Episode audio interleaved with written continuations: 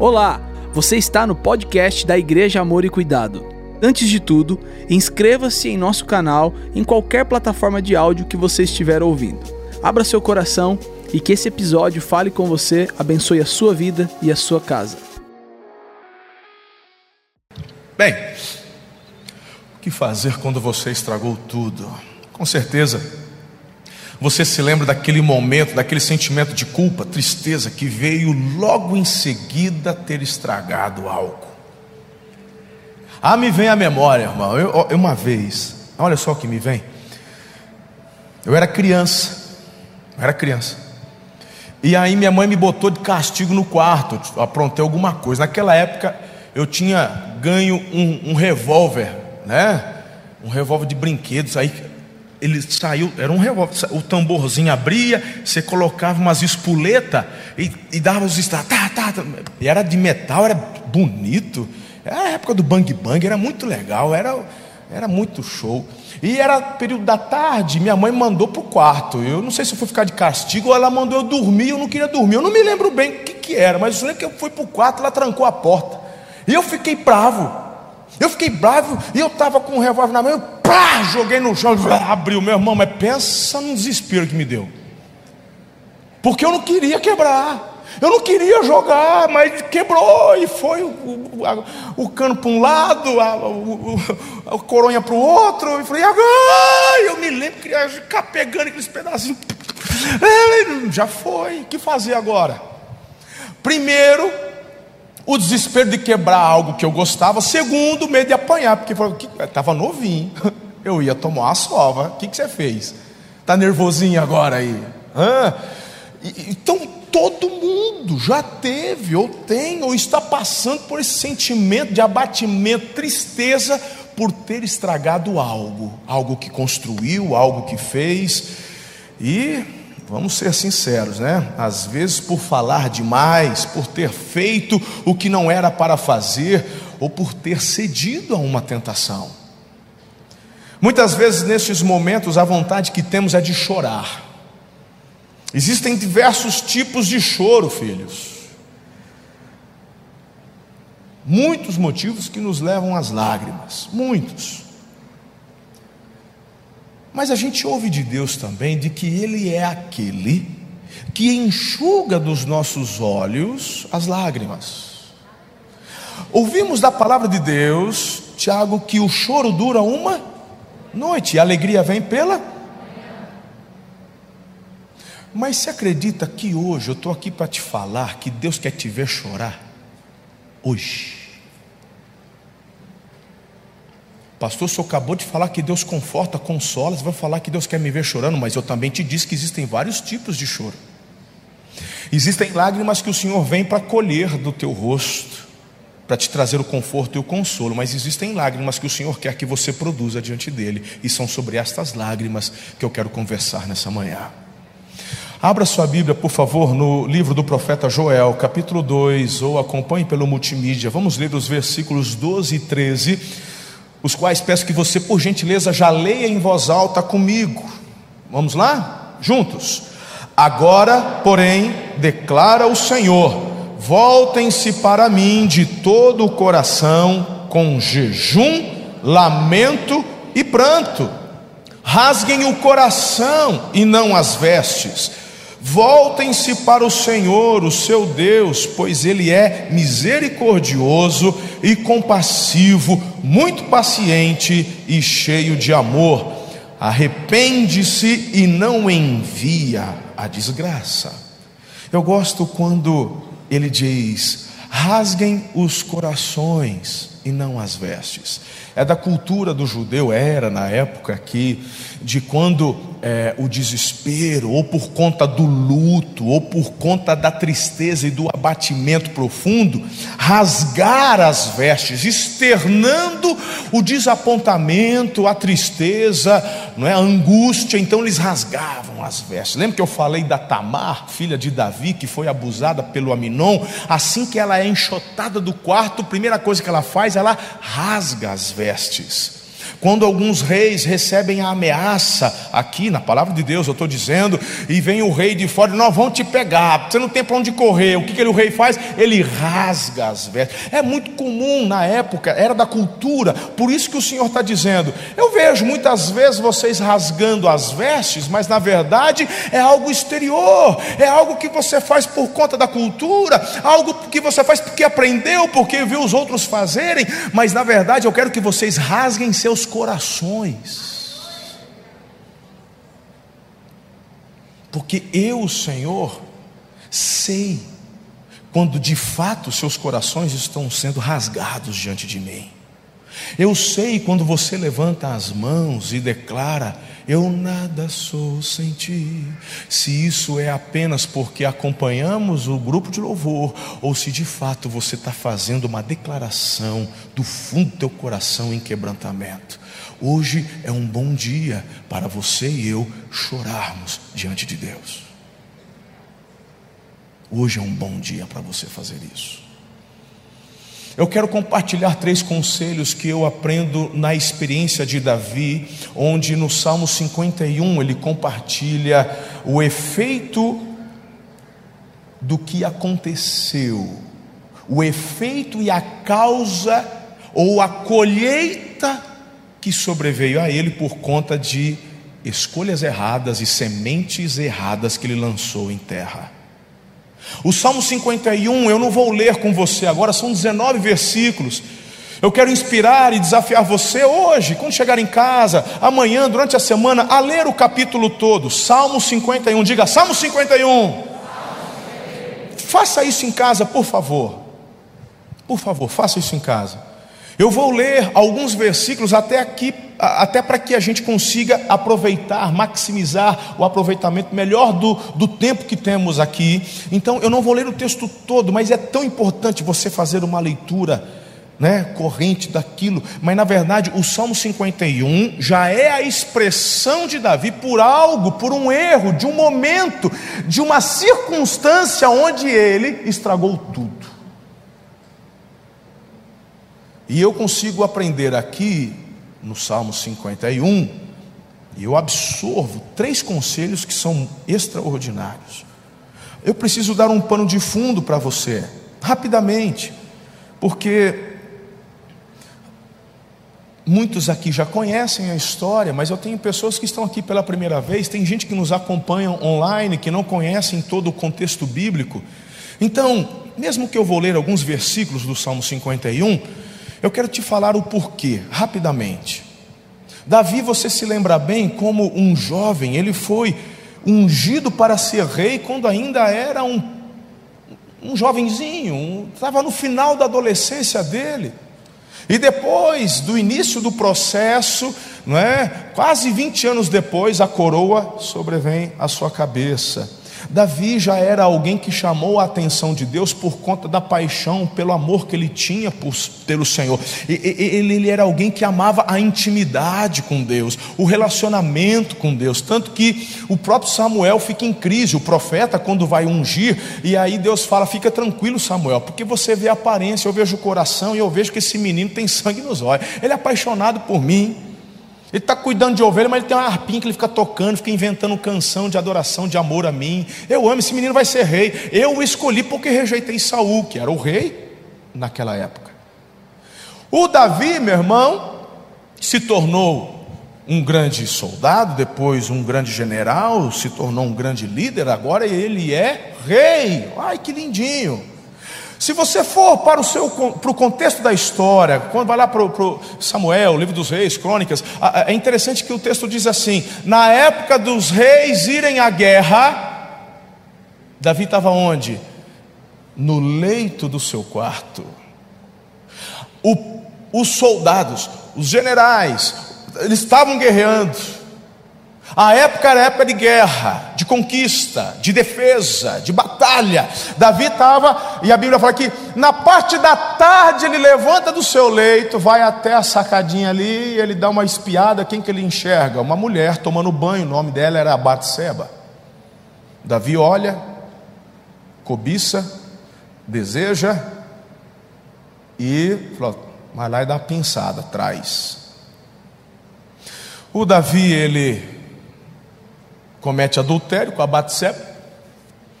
Só que a Batseba depois mandou recado, fala para o Davi que eu engravidei. O problema é que não só o Davi era casado, como a Batseba também. Era casado. O marido da Batseba era o tal de Urias. Pensa num soldado leal, fiel, cara. Estava na guerra já há meses. E o lugar de Davi, ao invés de estar junto com seus soldados, liderando a batalha, estava ali sem fazer nada. E aí esse camarada, o Davi, fala: e agora, o que, que eu vou fazer? Ele traça uma estratégia. Esse pão vai assar, vai crescer, vai lascar, vai sobrar para mim. Ele manda um recado, falou: manda o Urias voltar. Aí Urias volta, por quê? Na cabeça do Davi, o Urias volta. Meses sem ver a mulher, ele vai lá ver a mulher, vai jogar uma partidinha de xadrez, e aí ele volta depois para a guerra, vai receber a notícia, está grávida, ele nem vai desconfiar, vai achar que é dele. Davi, meu irmão, planejou, vai dar certo. Ele só não contava com a fidelidade de Urias. Quando Urias vem, ele chega, ele falou, e aí Urias, já, já, já mandou uma tuchada de vinho no Urias, irmão. Aí, como é que está a guerra? Não, a coisa está indo bem, o, está tudo, tudo jóia. Então, aí o Davi fala: vai lá, vai ver tua mulher, vai matar a saudade, joga uma partidinha de xadrez, vai lá, filho, vai ser. Aí o Urias, aí no dia seguinte o Davi, e aí, Urias foi lá? Falou assim: foi nada, ele foi guardar a arca da aliança. Aí, o que, que, que não foi ver tua mulher? Você está doido? Falou assim: como posso eu, sabendo que os meus irmãos estão em batalha, ir para casa da minha esposa? E vê-la, estou morrendo de saudade. Mas os meus irmãos estão dando a vida lá. Então, se eles estão dando a vida lá, eu, em vez de ir para casa, eu vou cuidar daquilo que é da parte do céu. Eu vou estou guardando a arca da aliança, estou fazendo o meu trabalho. Quando terminar tudo isso, eu vou jogar uma partidinha de xadrez. Uma não, vou jogar várias. O Davi fala: agora zangou. Vai, vai dar, vai dar, vai dar errado esse negócio aqui. Aí o Davi ele tem uma outra ideia. Pega uma carta, escreve uma carta para o general, o Joabe. E, e, aí ele dá a carta na mão do Urias e fala: Urias, dá essa carta na mão do Joabe. Meu irmão, ele dá a carta de sentença de morte para o próprio cara entregar na mão do Joabe. Olha que insanidade. Davi estava louco, cara. Louco, perdido. E ele vai e entrega. E o que, que dizia na carta? A carta falava assim: põe o Urias na linha de frente de batalha. Para quê? Para morrer. Mas o Urias não era esse cara de descarte. Parece, meu irmão, meio sem coração, tudo isso, mas vamos falar a verdade, é a realidade, filho. Né? É a realidade, o mundo é assim. Agora, vou, agora tratando-se do jogo de xadrez de verdade, agora o jogo real, o jogo de xadrez. Você já jogou xadrez? Né, ali no tabuleiro, o que, que tem aqui na base, aqui no comecinho? O rei e a rainha, sim ou não? Eu não sou um enxadrista, não, mas eu sei só algumas coisinhas só. Tem o rei e a rainha. Aí do lado do rei da rainha vai tendo algumas outras peças que são abaixo do rei da rainha, mas que tem alguns, né? É, é, é bispo, é torre, é peão, é cavalo. E o que está lá na ponta, ali, dividindo com o adversário no tabuleiro? Tem os peões. Qual que é o objetivo do jogo? Pegar, não é matar a rainha, o rei do outro lá. Aí você tem que proteger o seu aqui. Quem que você põe primeiro para morrer? os peões. O Davi está fazendo exatamente isso. Põe Urias, que é um cavalo, que é uma torre, que é alguém importante no, no jogo, que é alguém assim de valor, mas faz ele de peão. Eu quero que ele morra. E para Urias morrer, outros tiveram que morrer junto com ele. Eu estou falando do cara que recebeu óleo sobre a cabeça que não era nada em ninguém, morava numa Belém que ninguém conhecia na época dele, que era o caçula de uma família desprezado pelo pai e para a mãe, não tinha nada, tinha porcaria, ele só cuidava de ovelha. Deus pega esse menino no meio do nada, levanta, põe uma coroa na cabeça dele. E quando ele chega lá em cima, que é para arrebentar, fazer o melhor, meu irmão, ele se vê acomodado, porque ele já está de boa, já ganhou de. Ele já venceu o gigante, já venceu um monte de problema. Agora estou com a coroa. É, o pessoal já está fazendo. É, agora não precisa fazer mais nada, não. E aí ele vai e faz o quê? Estraga tudo. Conseguiu ter a noção? O Salmo 51 é escrito por Davi depois de que Deus levanta um profeta chamado Natã para poder apontar o dedo para ele e falar: Você estragou tudo. Olha só, eu queria que você visse, segundo Samuel, capítulo 11, verso 27. Olha isso daqui, irmão. Porém, isto que Davi tinha feito, pareceu mal aos olhos do Senhor, e eu quero te chamar a atenção porque talvez o Joabe nem entendesse o porquê. Talvez na cabeça do Joabe, se Urias deve ter cometido alguma coisa errada. Eu acho que o Urias faltou com honra, faltou com lealdade. Eu não quero saber das. Talvez o soldado que assistia dentro do quarto do rei, na, na, na, devia desconfiar de alguma coisa. Na verdade, foi eu que fui buscar a Batseba. Falei, esse mas eu também vou ficar quieto, porque se eu abrir minha boca eu perco a cabeça. Ele é o rei, eu sou um peão, eu vou ficar quieto. E de repente, numa dessa, quando ele recebe a notícia, Urias morreu, o Davi talvez, yes, deu certo, deu trabalho, mas consegui, escondi, camuflei. Aí a mulher recebe a notícia, ficou viúva. Ficou viúva, mas está embuchado, não tem problema não, que eu cuido de você, eu sou um homem benevolente. Eu vou traz a Batseba para e o Davi trouxe a Batseba. Vamos resolver a parada aqui. Não vai te faltar o de comer, tu vai morar no palácio, tu perdeu o marido, faz teu luto aí, mas agora você vai ser minha mulher, tá tudo certo, mas o Senhor viu. E aqui eu quero começar a entornar o caldo com vocês um pouco. Repito, não vim aqui para te apontar o dedo, que essa mensagem é para mim, mas é também para você.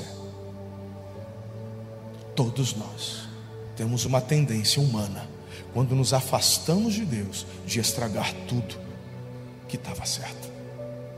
Hebreus capítulo 4, verso 13 diz: Nada em toda a criação está oculto aos olhos de Deus tudo está descoberto e exposto diante dos olhos daquele a quem havemos de prestar contas. Você pode até dizer, isso não tem nada a ver com a minha vida, pastor. Verdade. Eu não presto conta para ninguém, eu não presto conta para minha mulher, não tenho que prestar conta para meu marido, eu sou, eu falo o que eu quiser da minha vida. Verdade, você, você só não é livre de prestar contas a Deus. Um dia você vai ter que prestar contas para Ele. Você pode viver a vida do jeito que você quiser, irmão.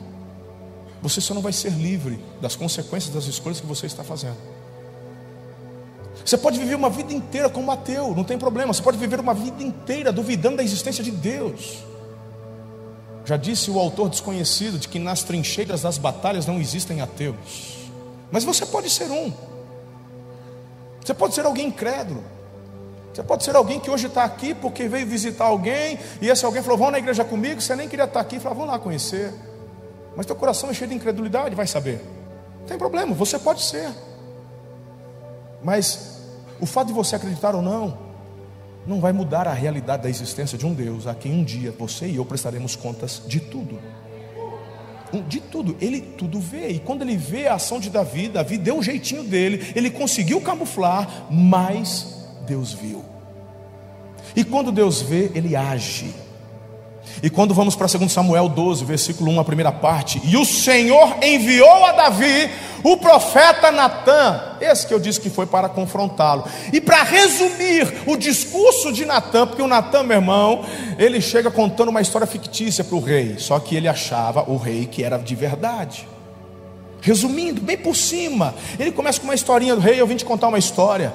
Ah, um cara, ele era muito rico, muito abastado, tinha um, um, um, um rebanho de ovelhas, e ele tinha um vizinho, e esse vizinho tinha uma ovelha só. E quando o cara rico, abastado, foi receber uma visita, sabe o que ele fez? Ele foi lá, roubou a única ovelha que aquela família tinha, matou para dar de comer para os outros, deixou o outro sem nada. O Davi falou: Que absurdo!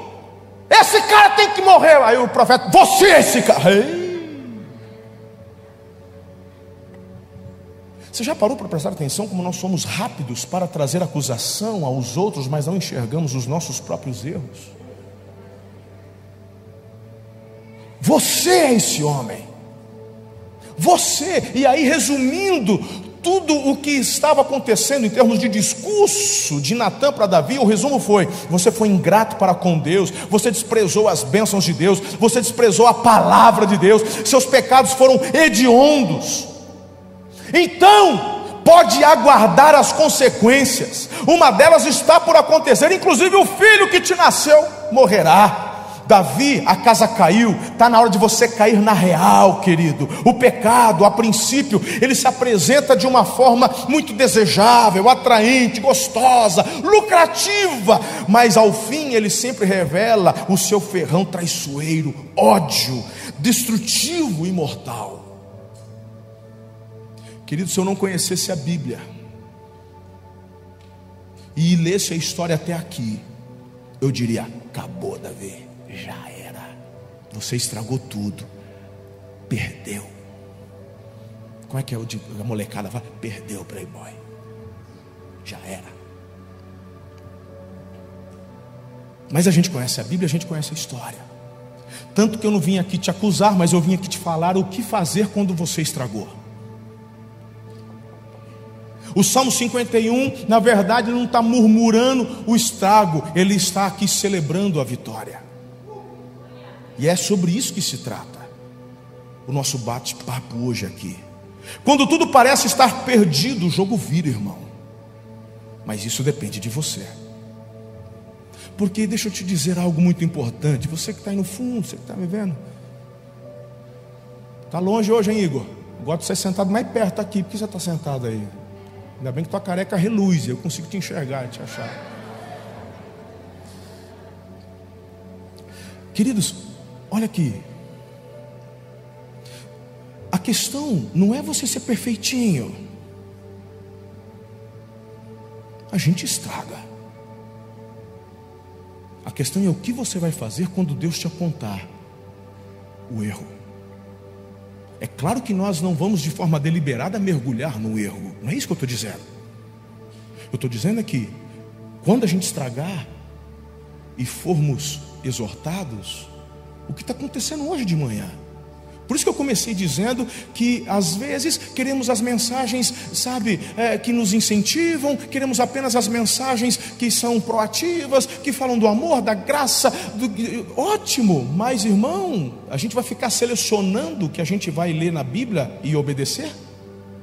Ontem no Semeando disse aquilo que o Senhor falou para Daniel no capítulo 12 o ímpio ouve, mas não põe em prática. O sábio é aquele que ouve a instrução e obedece. Então, meus irmãos, deixa eu te falar uma coisa. Eu me propor a estar aqui todos os domingos para falar e trazer apontamentos que só vai agradar seu coração. Misericórdia. Como é que eu, diante de Deus, vou dar conta disso? O que que eu, porque se eu tenho que prestar contas para Ele também, e vou prestar contas?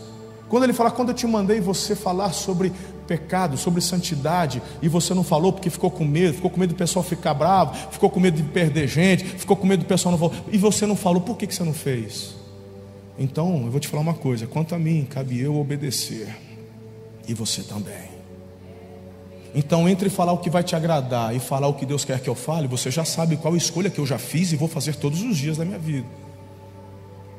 Mas eu quero te apontar, porque o mesmo, Davi foi o segundo rei da história de Israel. O primeiro foi Saul. E o Saul, quando foi confrontado, ele quis manter as aparências. O Saul, quando o profeta Samuel fala, você errou, você falhou, ele falou assim: não, mas vão dar um jeito, fica aqui do meu lado, não vão deixar o povo perceber que Deus está bravo comigo, não. E o Davi? O Davi, quando Natan fala, você é esse homem, o Davi não é aquele que quer manter as aparências. Davi é aquele cara, irmão, que ele começa a chorar, porque ele começa a ver o que de fato, o que é mais importante ele estava perdendo, que era a presença. Porque quando a presença de Deus está latente na tua vida, você não vai conseguir ficar olhando para Batseba, não, irmão. E hoje em dia o trem está lascado, porque o problema não é só a Batseba, não. O problema hoje, irmão, do que eu estou vendo é a Batseba olhando para o Davi. Mas quando você está cheia, quando você está cheio, quando o Espírito Santo está dentro de você, meu irmão, borbulhando, está saindo um som, vazando. Deixa eu te falar uma coisa. É tão mais difícil você estragar.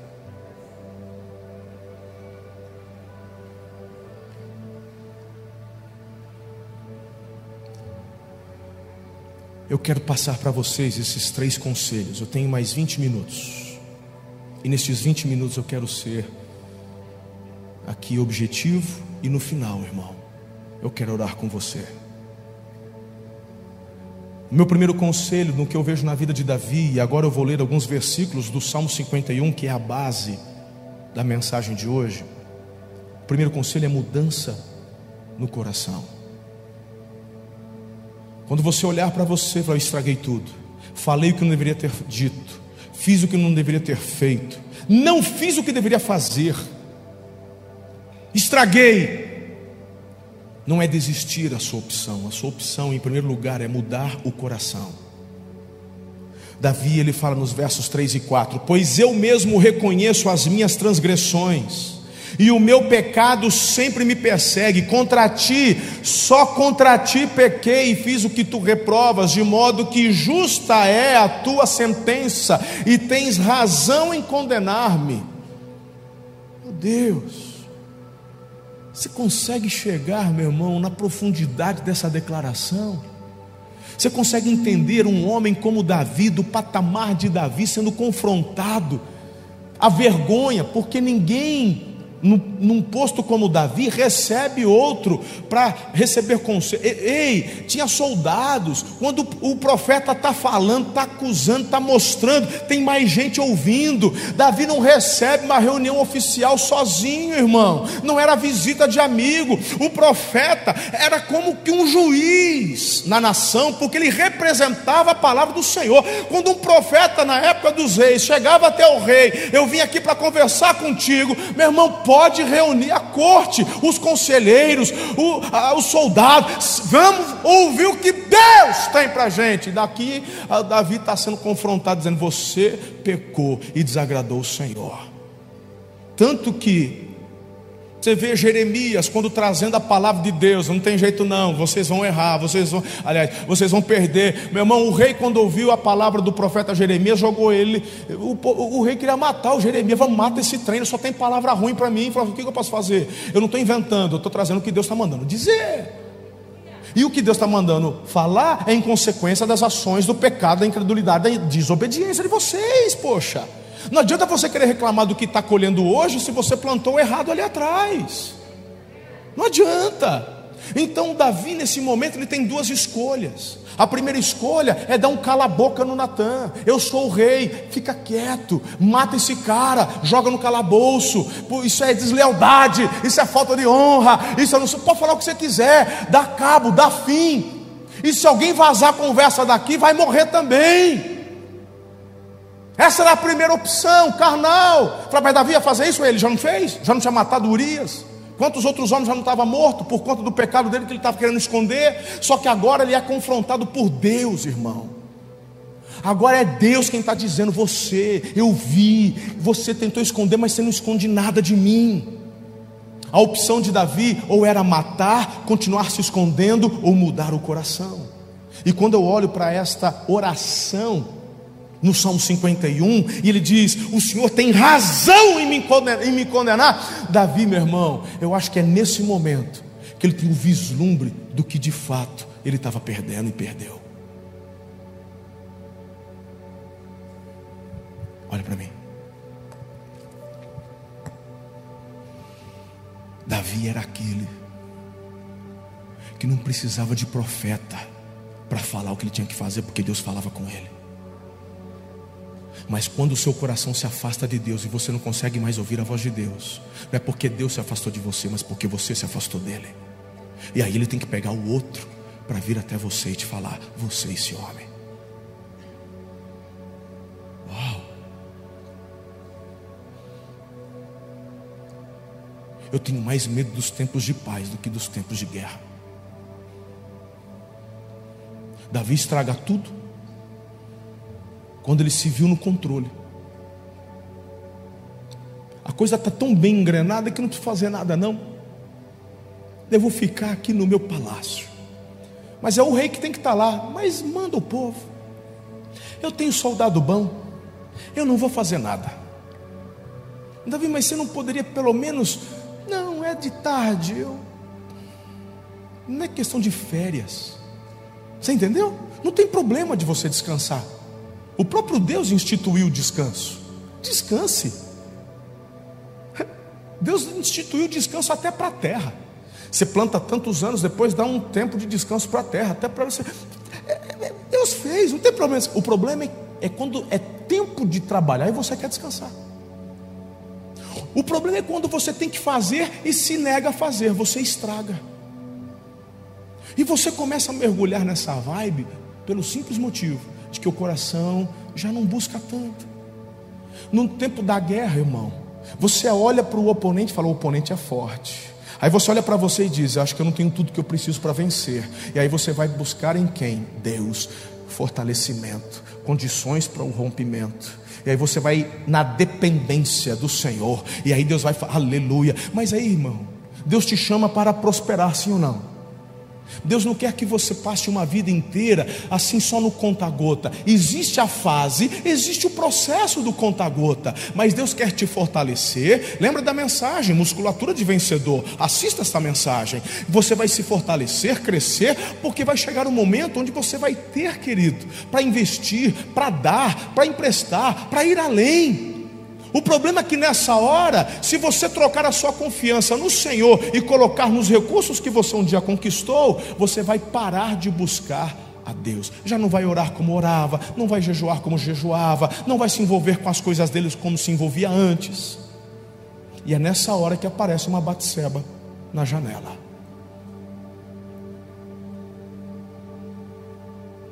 Quando Deus tem que levantar Natan, Davi cai na real.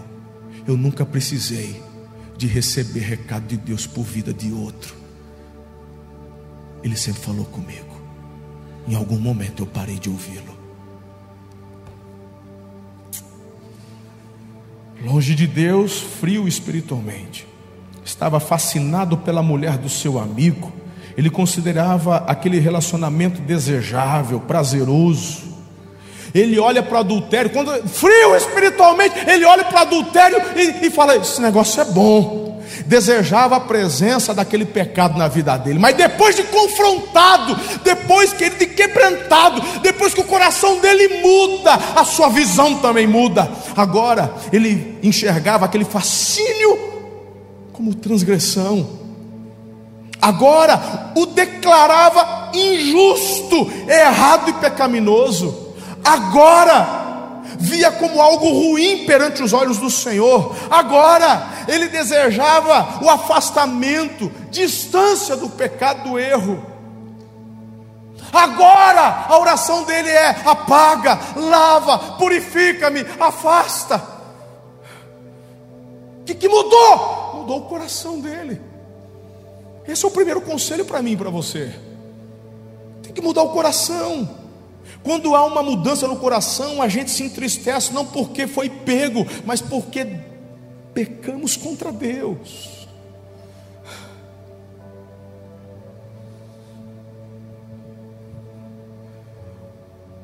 Como pastor, uma das partes mais difíceis do meu ministério é confrontar pessoas por causa do pecado.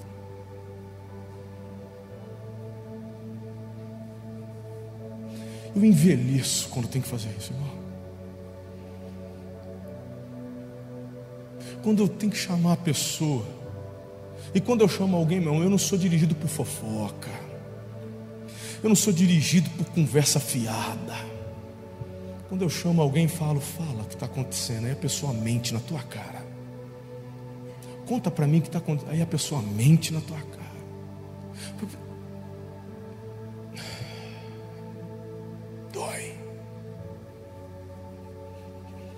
Dá vontade de chorar.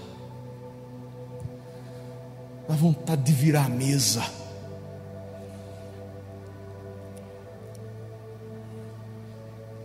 Eu sei que é do ser humano tentar se esconder, negar.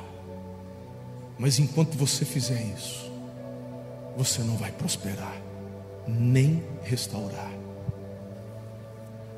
Davi ele muda o coração, ele fala: o senhor tem razão, eu errei, a tua condenação é justa falei o que não deveria ter dito, porque de repente, diante dessa mensagem, você não está entendendo tudo que abrange a nossa vida. De repente, falando, não, eu nunca adulterei, eu não eu não vou adulterar. Mas você já matou pessoas com a sua boca. Porque a Bíblia fala que quando você odeia alguém, você está desejando a morte, no teu coração você já matou, você é homicida. Você já promoveu discórdia entre os irmãos e Deus fala: Eu tenho ódio de quem semeia discórdia entre os irmãos. Fica com disse. Vai lá e fica fofocando. Você está sabendo o outro lá? Olha, esse aqui falou isso aqui de você. E você está semeando discórdia e ódio. A Bíblia nos chama para sermos agentes de paz. E você é agente do inferno para promover fogo, mas fogo estranho. Não é fogo do altar, nem fogo do espírito. Você é levantado para poder falar mal, criticar, fazer arruaça. E a palavra de Deus fala que eu tenho ódio de gente assim. E quando eu falo de pecado, eu estou falando de um pecado de Davi. Mas você tem que começar a pensar e falar: Senhor, tem coisas dentro do meu coração que eu estou promovendo que eu não deveria promover. Tem coisas que eu falei que eu não deveria ter dito. Há julgamentos que proferi que não devia ter falado para ninguém, tão pouco dado alimento no meu coração quanto a isso. Tem gente desistindo do casamento, tem gente desistindo dos pais, tem gente que está desistindo dos filhos.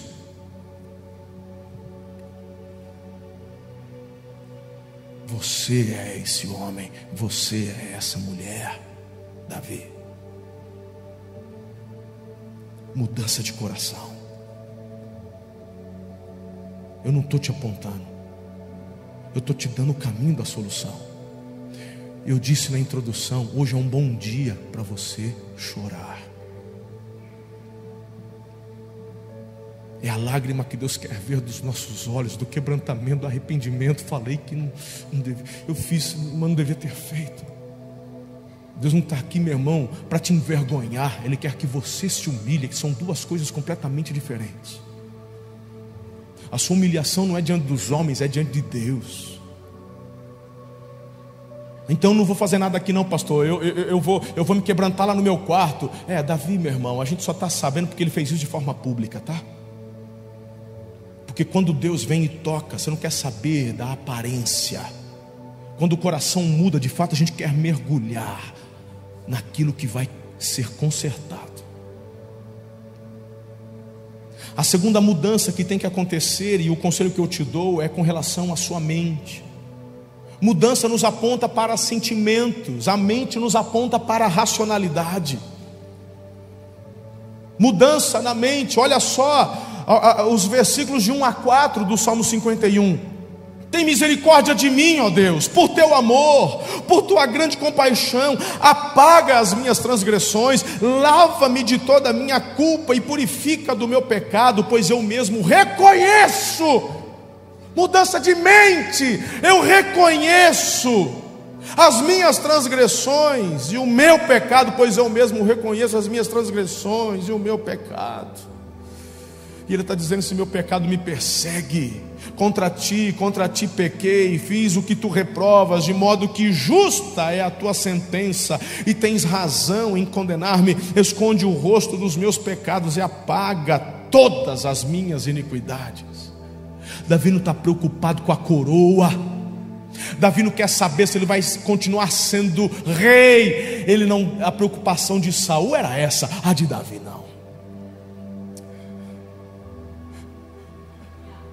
está falando, eu posso perder tudo, eu só não posso perder o Senhor. Eu só não posso perder a tua presença, o teu conselho, a tua amizade. Ele está dizendo: afasta os meus pecados de mim, porque os meus pecados me afastam do Senhor. Então, irmão, qual que é, qual que é o entendimento? Aquilo que me afasta do Senhor, tira de mim. Porque eu posso viver sem um monte de coisa nessa terra. Eu só não posso viver longe do Senhor.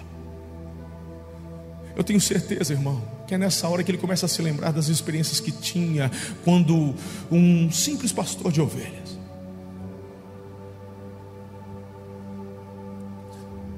É nessas horas que eu tenho no coração que ele começa a se lembrar das madrugadas, quando ele tinha que ficar cuidando das ovelhas que estavam ali sendo vigiadas para que o lobo não as devorasse e tal. E ele com a sua arpinha, e ele inventando músicas de adoração, e de repente a visitação da presença de Deus, e ele tocando a sua arpinha, quem sabe todo desafinado, mas ali chorando e Deus se alegrando.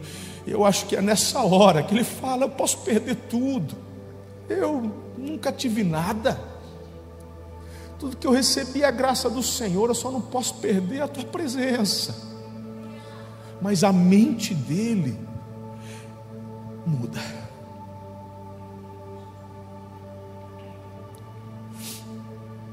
Algumas pessoas afirmam: que exagero, meu pastor. Porque pecado não, ninguém é perfeito, mas eu também não, não tenho pecado. Pois é. O apóstolo João, em suas cartas, ele diz assim: se você afirma não ter pecado, em primeiro lugar, engana-se a si mesmo, em segundo lugar, chama a Deus de mentiroso, porque é Deus quem diz que você e eu somos pecadores. A questão não é você esconder os seus pecados, mas é reconhecer seus pecados e se humilhar diante dele e falar: tem misericórdia de mim. Hoje é um bom dia para você chorar, se quebrantar e falar: afasta de mim as minhas transgressões. Você é perfeitão, cara? Será que não tem nada na sua vida que precisa ser transformado? Será? Será que eu, Marcelo, sou um cara tão ruim porque todos os dias eu me vejo chorando diante de Deus, falo assim, eu me livra de mim mesmo. Você me vê orando de púlpito quando eu vou pregar. Será que você é tão perfeito assim? Você, irmã, é tão perfeitinha, só os outros são problemas.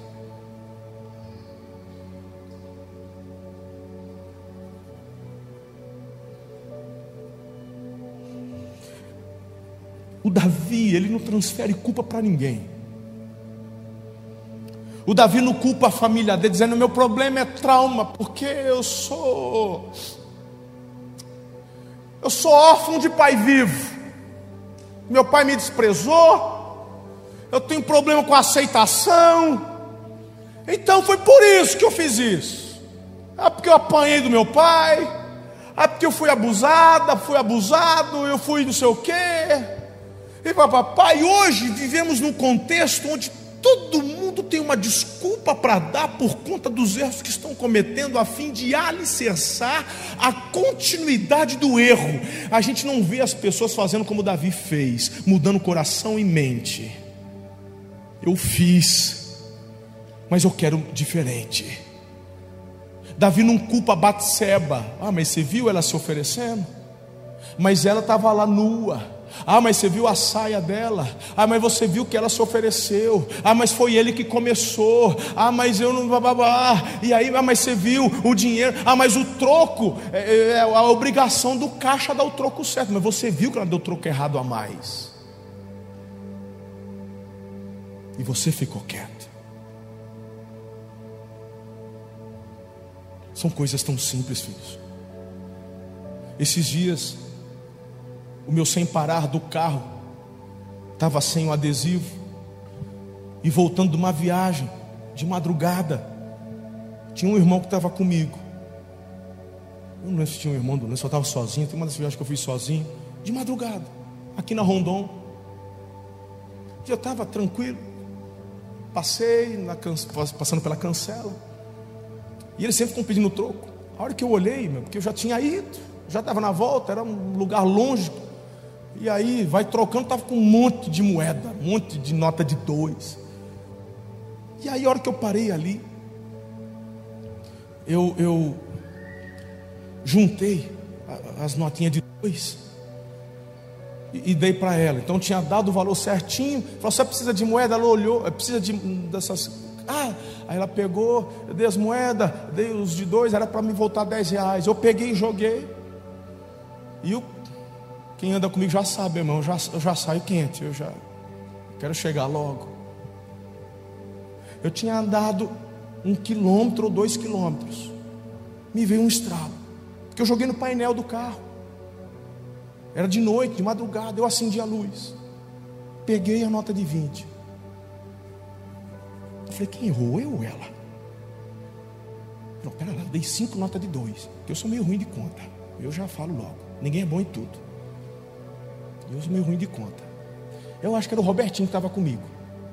O Robertinho é bom de conta. Tem supermercado, tem que saber fazer conta. Eu falei, rapaz, cinco. Eu, eu, ela tinha que. Brequei o carro. Porque a hora que eu fiquei na dúvida, eu, pum, brequei. Dois quilômetros depois, de madrugada. Querendo chegar. Cansado. O que, que você faz? Só 10 reais, poxa. Pode ser 10 reais para você. Mas aquela moça vai ter que dar conta de 10 reais no caixa dela, porque vai faltar no final do dia. De madrugada, carro parado. Perigoso não ter que dar ré. Você vai pensando um monte de coisa. Eu vou ligar depois. Fala, como é que eu vou ligar depois? Eu não sei o nome da mulher, nunca vi, nunca vou ver. Falei, o quê?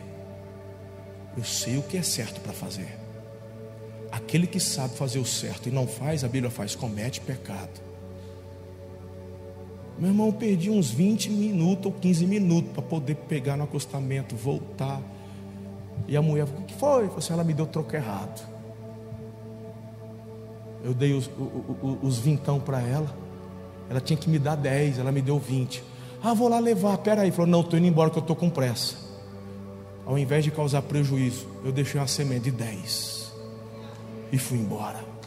Eu estou falando, não precisa aplaudir, não, por favor, por favor, porque não, não é a questão, porque isso não é digno de aplauso. Isso, isso não é digno de aplauso. Perdão, filho, eu sei do teu coração e da tua honra, mas não é digno de aplauso. Isso, isso é algo que deveria ser normal. Quanto mais o seu coração se afasta da intimidade da presença, a gente não percebe. É só 50 centavos que é só um real. São só 10 reais. Mas diante dos olhos de Deus, Ele está vendo, está falando, está errado. Quem mensura o pecado é Deus, não é você. Não é você quem vai falar, ah, isso aqui eu acho que não é tanta coisa. Não é você o juiz. Eu e você somos aqueles que recebemos a, a instrução e obedecemos. Diga amém. Ele não culpou a família, ele não culpou a esposa. Você viu a Midian? A, a, a, a Mical? Perdão, Midian não. Você viu a Mical? Eu me envolvi com a Batseba porque a Mical é uma incrédula. A Mical não participa comigo das coisas da igreja. A Mical é, é fria. A Mical não me procura. Ele não fica dando desculpa para Deus. Ele reconhece o seu pecado e se humilha.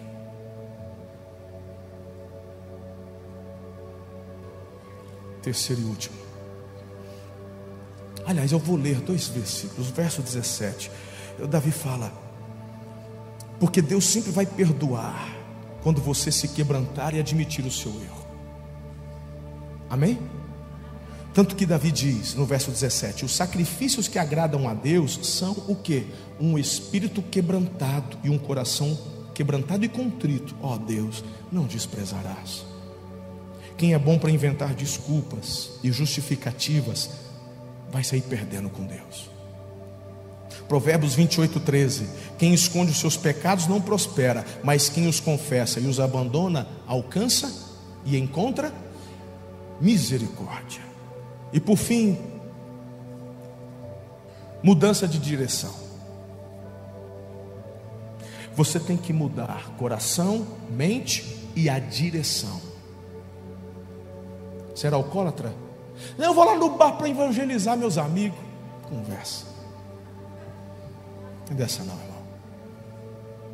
Qualquer, não, eu era, eu, era, eu era mulherengo, mas agora assim, Deus me deu um projeto. Meu projeto é evangelizar na, nos bordel de Araçatuba.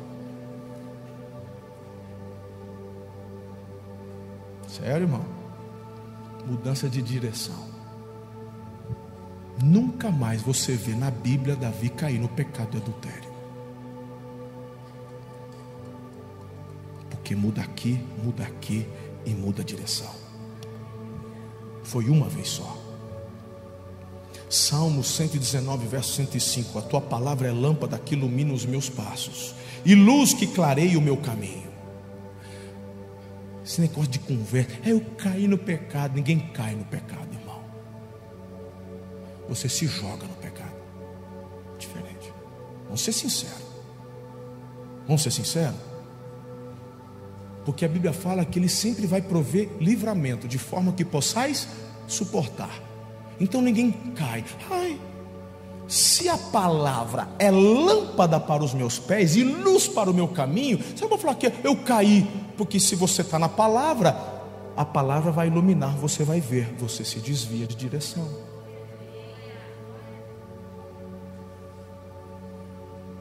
Somos indisculpáveis, cara. Para de arranjar desculpa. Salmo 23, verso 1 é o próprio Davi que fala: O Senhor é meu pastor, não vou ter falta de nada. Tudo ia bem, tinha luta, mas tinha vitória. Mas a vida dele descarrilhou, exatamente quando ele tomou outro caminho o caminho das emoções, o caminho dos prazeres, o caminho da irresponsabilidade, o caminho da imoralidade. Ele de repente perdeu o controle da situação mas quando confrontado ele clama. E agora eu volto para o Salmo 51. Olha só, alguns versículos, alguns destaques do Salmo 51. Eu chamo a sua atenção, eu estou caminhando para o final. Apaga as minhas transgressões, lava-me de toda a minha culpa, purifica-me do meu pecado, cria em mim um coração puro renova dentro de mim um espírito estável, devolve-me a alegria da tua salvação, sustenta-me com um espírito pronto a obedecer, então ensinarei os teus caminhos aos transgressores, para que os pecadores se voltem para ti. Eu aprendo duas lições com Davi, filhos. A primeira lição que eu aprendo com ele nessa experiência é que Sozinhos a gente consegue estragar tudo, mas sozinhos a gente não consegue restaurar nada. Davi teve que buscar em Deus a força. Por isso que eu digo: você está no lugar certo, na hora certa, e tem a oportunidade hoje de fazer a coisa certa. Você vai levantar o tapete e varrer para baixo, ou você vai se quebrantar porque hoje é um bom dia para você chorar. Hoje é um bom dia para você abrir mão de algumas coisas que precisa abrir. Por isso que Deus te deu uma família da fé, que não é perfeita, a começar do seu pastor, que não é. Que eu comecei esse sermão dizendo que eu mesmo também estrago muito, muitas vezes. Mas o Senhor é aquele que quer restaurar você, e Ele te deu uma família para que através dessa família você também receba ajuda, conselho, inspiração. Para de andar sozinho. Só Deus consegue te perdoar e te justificar de todos os seus pecados. Só Deus consegue te dar um coração puro e renovado. Só Deus consegue restaurar sua vida e recolocá-la no trilho certo. Não tente restaurar a si mesmo. Isso é impossível.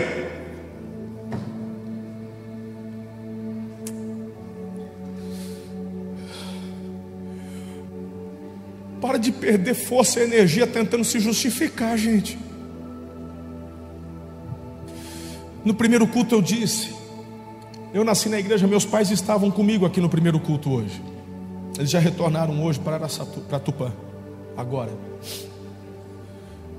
E eu, durante a minha adolescência, eu meti o pé na jaca, irmão. Eu me afastei de Deus. Eu estava na igreja porque eu tinha que ir para a igreja. Meus pais iam na igreja e me levavam, eu ia junto, eu tinha que ir. Mas eu era totalmente.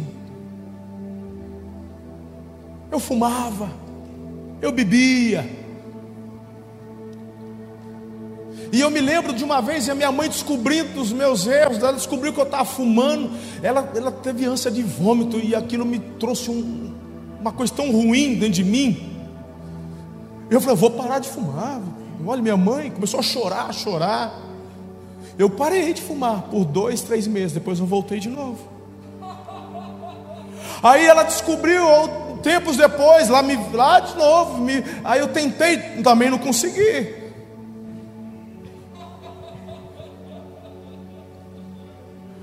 E eu me lembro que chegou o dia onde o Senhor mandou um Natan na minha vida.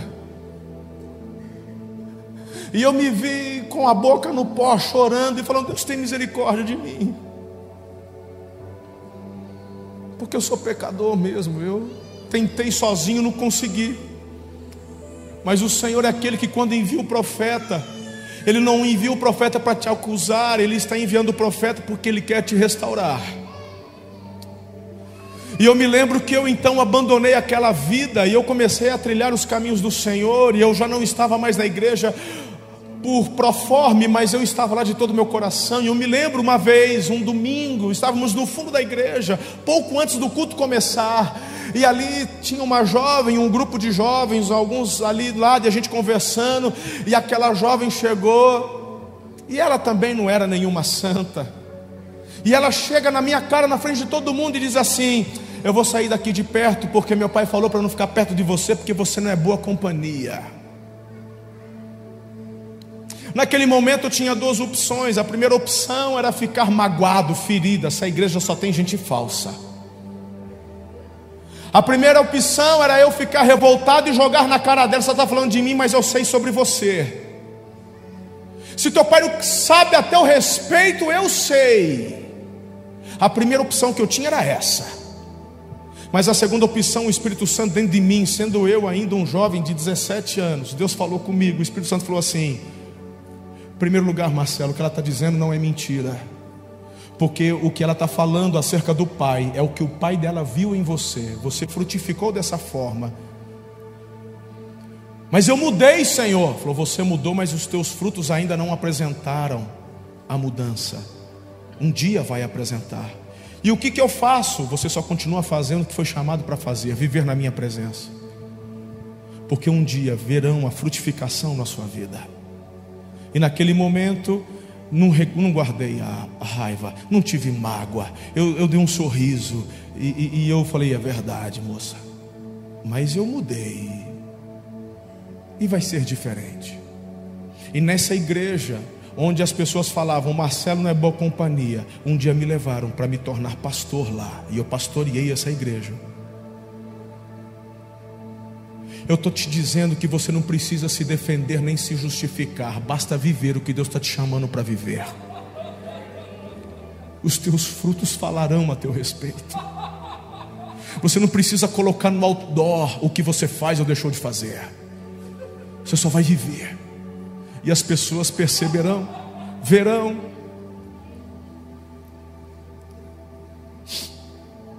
A segunda lição que eu aprendo é que Davi, tendo experimentado mudança no coração e na mente, ele desejava agora uma mudança de direção, porque no verso 13 ele fala: Então, então o que? Ensinarei os teus caminhos. Hoje eu estou sendo motivo de escárnio, hoje eu estou sendo motivo de envergonhar o teu nome, mas eu vou mudar de direção e a minha vida, ao invés de afastar as pessoas da tua presença, a minha vida agora vai atrair as pessoas para a tua presença. E Davi termina a vida a ponto da palavra de Deus resumir a história de Davi, mesmo com todos os seus erros, mesmo sendo um pai que deixou tanto a desejar, a Bíblia termina falando assim: homem segundo o meu coração, porque não é o teu pecado que te define, não é o teu pecado que te define, irmão, não é o teu passado, não é o que você fez ou o que deixou de fazer, o que te define é a presença, é a tua amizade, é o teu quebrantamento, é a tua comunhão com o Senhor hoje, é isso que te define. Por isso que essa palavra vem para trazer restauração, quebrantamento. Então ensinarei. Antes ele estava trilhando o caminho do coração, aventura sexual, prazer sem compromisso, transgressão, mau exemplo, atitude inconsequente. Mas agora, depois de confrontado, mudança de mente, mudança de coração, escolhendo uma nova direção. Agora o que toma conta é perdão, pureza, bom exemplo, ministério evangelístico, preocupação com as almas.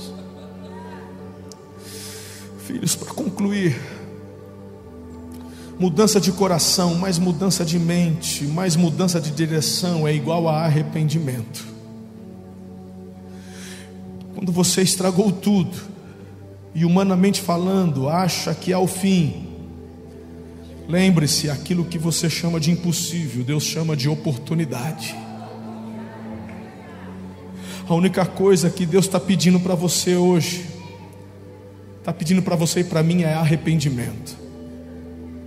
Algumas pessoas acham que arrependimento é você se sentir culpado e triste, mas deixa eu te ensinar: arrependimento envolve culpa e tristeza também. Mas quando levamos estas culpas e tristezas diante de Deus, Ele nos perdoa, nos lava, nos justifica e transforma essa tristeza em alegria. Por isso que no final do verso 12, Davi fala: Devolve-me a alegria da tua salvação e sustenta-me com um espírito pronto a obedecer. Você estragou tudo com um pecado premeditado. Precisa livrar-se desse sentimento de culpa e tristeza. Peça que Deus te dê mudança de mente, coração, de direção. Segundo Crônicas 34, 27, eu termino. Já que o seu coração se abriu e você se humilhou diante de Deus quando ouviu o que ele falou contra este lugar e contra os seus habitantes, e você se humilhou diante de mim, rasgou suas vestes e chorou na minha presença. Eu o ouvi, declara o Senhor. Você tem a oportunidade hoje para chorar diante de Deus, mas não é um choro de tristeza, é um choro de quebrantamento é um choro de oportunidade. Eu quero convidar você a se colocar em pé. Muito obrigado por ter ficado conosco até o final. Se este conteúdo abençoa a sua vida, compartilhe com todas as pessoas que você conhece. Siga-nos também em nossas redes sociais, arroba Amor e Cuidado. Deus abençoe.